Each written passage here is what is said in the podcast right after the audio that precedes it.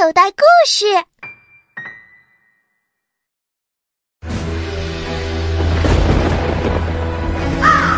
我们是来找水怪的，不是 Hello Kitty。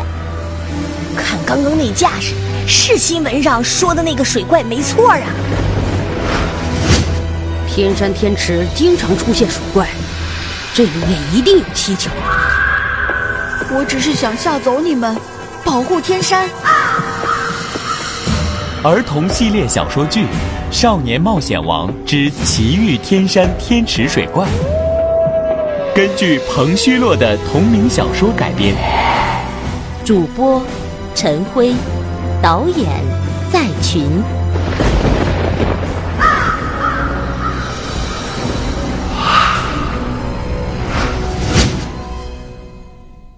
第一集。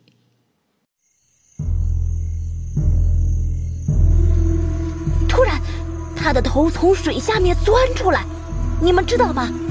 他呼的一下就钻了出来，张开大嘴巴，嘴巴足足有有脸盆那么大，嘴里的牙齿特别的尖，把一条小鱼紧紧的咬在嘴里。水桶妹一边绘声绘色的讲，一边还挥舞着手臂。突然，屋子里的灯光灭了，屋子暗了下来。啊！哥，一定是你！快把灯打开！我这不是给你增加一点悬疑气氛吗？你看，你成功的把小机灵说的害怕了。香蕉熊，你不和我哥在书房上网，跑这儿来干什么？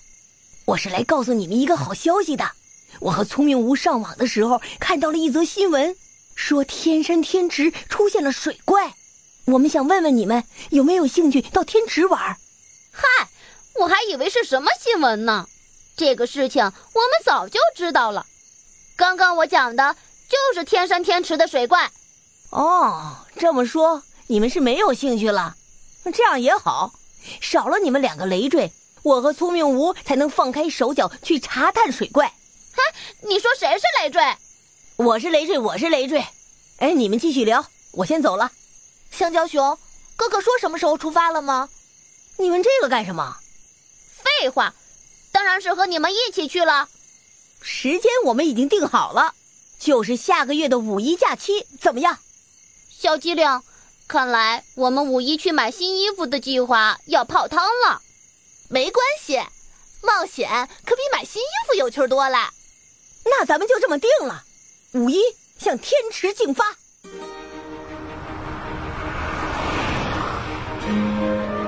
客车飞驰在高速公路上，窗外的景象一闪即逝。只是聪明无他们可没有时间欣赏风景，他们正在激烈的辩论这天池水怪的事情。水桶妹已经从座位上站了起来，两个眼睛瞪得溜圆，好像要把聪明无吃了一样。新闻都报道了，怎么可能是假的？还有人拍到照片了呢，难道他们都瞎了吗？我不是说这个，我只是从科学的角度说，这个水怪有可能是假的。科学，科学，那这个世界上还有那么多科学解释不了的。那不是科学解释不了。只是现在的科学还没有达到那个高度。你，见妹妹和聪明无争吵得很激烈，香蕉熊赶紧把水桶妹拉到座位上。你坐下，站着多危险呀！哥，聪明无今天怎么这么不讲理啊？你错了，正因为他讲道理，才会和你发生争执。别急，咱们听听聪明无的理由。我相信他一定是做了功课的。不错。我是查了一些资料，而且我觉得很有道理。你们看，这就是报纸上刊登的水怪照片。这种怪物的头比成年的牦牛的头还要大，那身体也至少不会比牦牛小。地球上的大型动物主要有三类：鱼类、爬行类和哺乳类。不论是哪一类，都属于高等动物。高等动物要生存繁衍的话，不可能只靠那么几头几对。必须得有一定的种群规模，要不然这种动物很快就会自行灭亡的。说的不错，这种推断还是很科学的。那当初地球上还只有亚当和夏娃呢。可咱们人类都是他们的后代。这只是神话传说。如果当时地球上只有亚当和夏娃，人类早就灭亡了。哦，聪明无，你这是在批判圣经。圣经里讲了一个美丽的人类起源神话，但这永远只是一个美丽的神话。如果用科学的观点来看，这是极其荒谬的。怎么荒谬了？难道你比上帝还厉害吗？其实道理很简单，就是近亲繁殖。如果一种动物数量太少，几代后就会出现近亲繁殖。相信你们也知道，近亲繁殖会让物种的遗传基因越来越糟糕。一些不太严重的基因缺陷得不到补充，将会被越来越严重的放大，后代就会越来越糟糕。这样的话，这种生物就会慢慢的灭绝。为什么说一旦一种动物数量降到临界点后，就已经注定了灭绝的命运呢？就是这个道理。听了聪明无的话，水桶妹终于不再说话。聪明无。既然不可能有水怪，那咱们这次不是白来了吗？不白来，咱们要揭开水怪的真面目，你不觉得很有意义吗？我同意，打破疯传的谣言是需要勇气的，我有这个勇气。我也有，哥哥。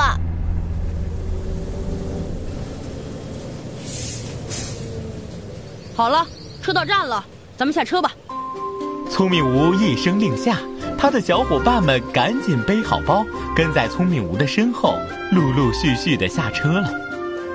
来到景区，四个小伙伴决定坐缆车上山，一来节省一些体力，二来也能从上俯瞰一下天池的景色。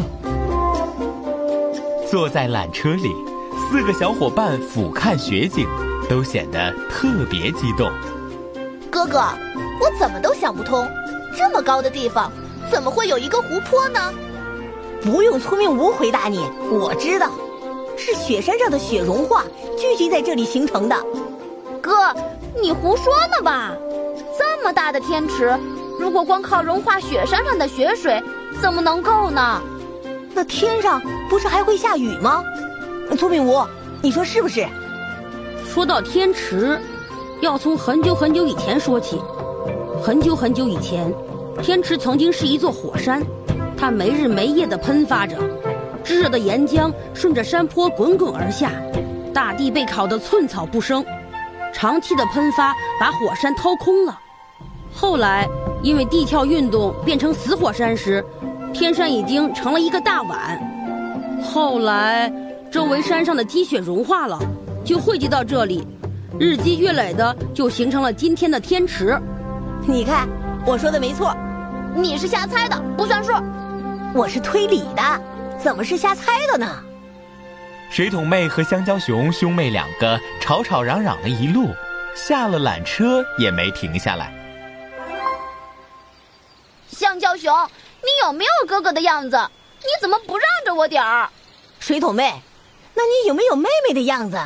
你应该听哥哥的话。你。水桶妹抓起自己的背包，就要向香蕉熊扔过去。香蕉熊见状，知道水桶妹是真的生气了，赶紧道歉：“对不起，水桶妹，哥哥不是故意惹你生气的。你大人不计小人过，不要生哥哥的气。”哼！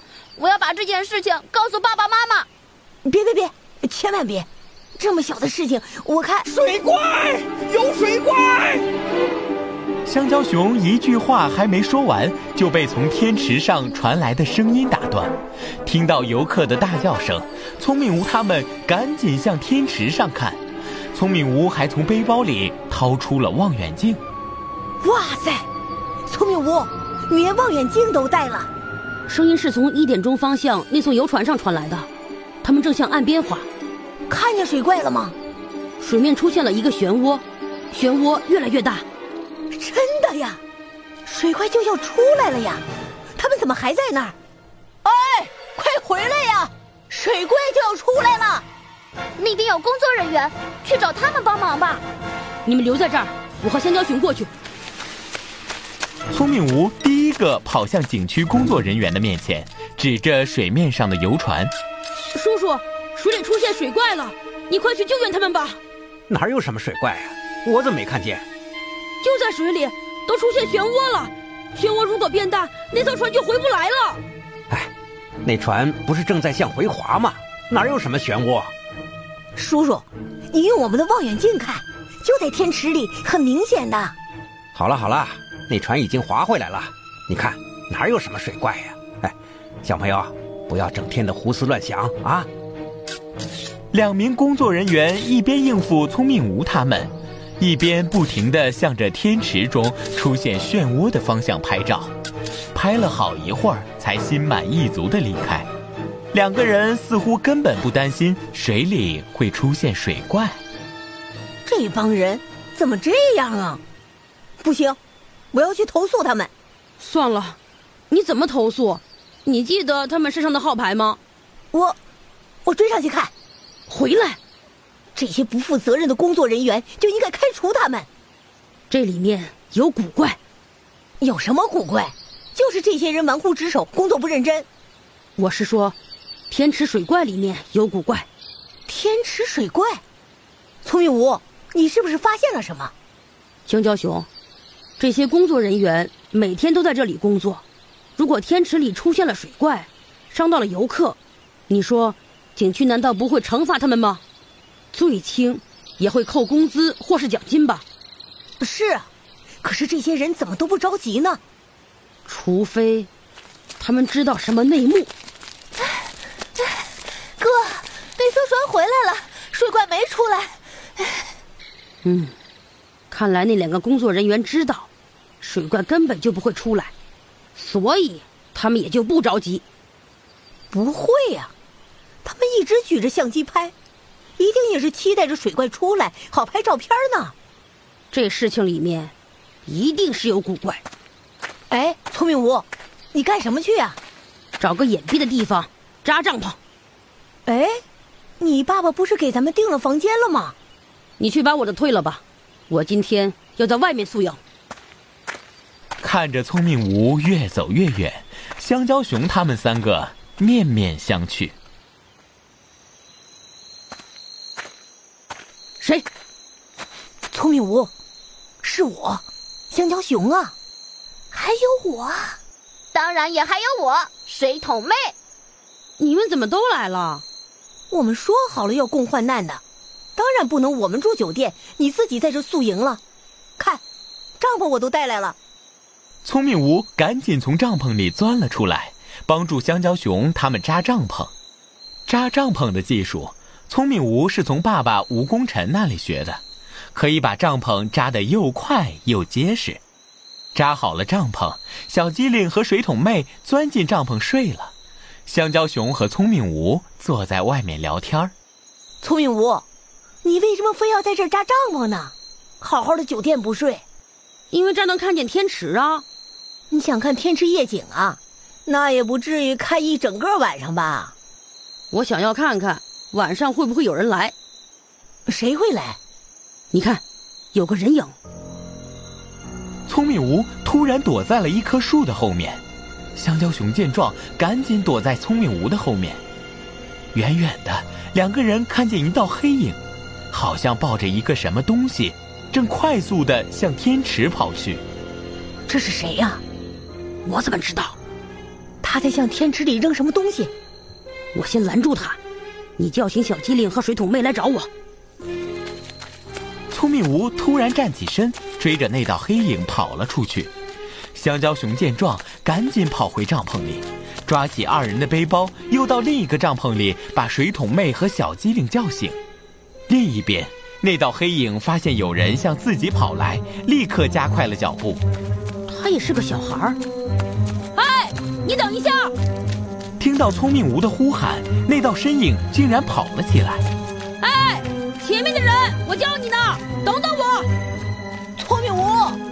你等等我们！聪明无回头一看，香蕉熊他们三个正在赶来，可是前面的身影越来越远，眼看就要钻进树林里了。你们快点跟上来，我去截住那个人。好，你自己要小心啊！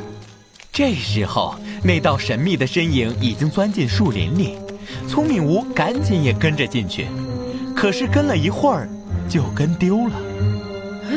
嗯，奇怪，怎么不见了？聪明，聪明无，你们来了。哥，你干嘛呀？大半夜的不睡觉。聪明无，人呢？我一直追到这里，他就不见了。可能他就藏在哪个地方，正看着我们。他是幽灵吗？水桶妹的话让小机灵浑身一抖。哥，咱们回去吧。别怕，世界上根本就没有幽灵。就是，你别听水桶妹瞎说。我们在追一个人，一个鬼鬼祟祟的人。确切的说，是一个和我们年龄相仿的学生。你看清他的脸了？我追他的时候，他回过一次头。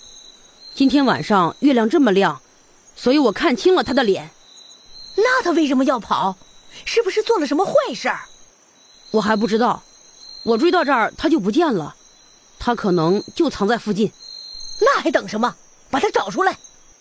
香蕉熊立刻打开手中的手电，向草丛里、大树后面照。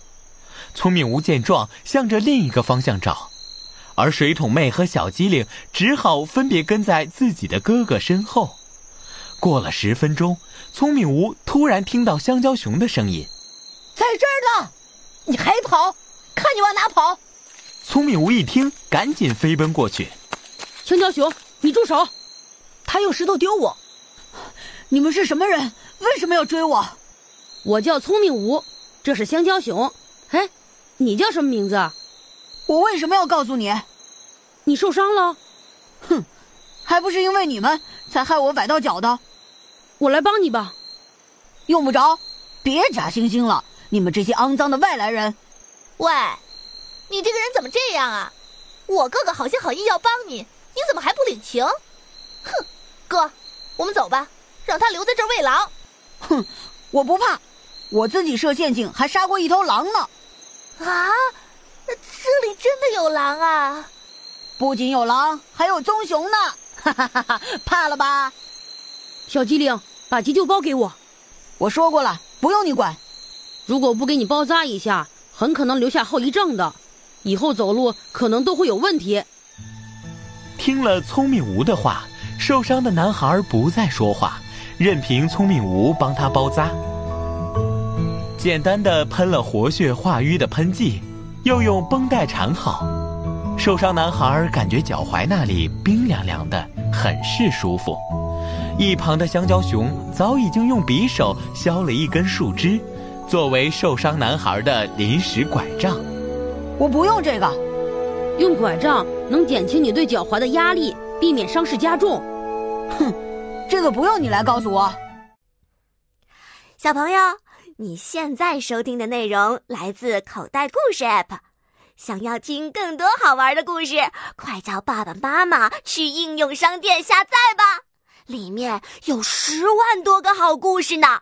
也欢迎关注口袋故事的微信公众号，首次关注有奖励哦。记住，搜索“口袋故事”就可以找到我们啦。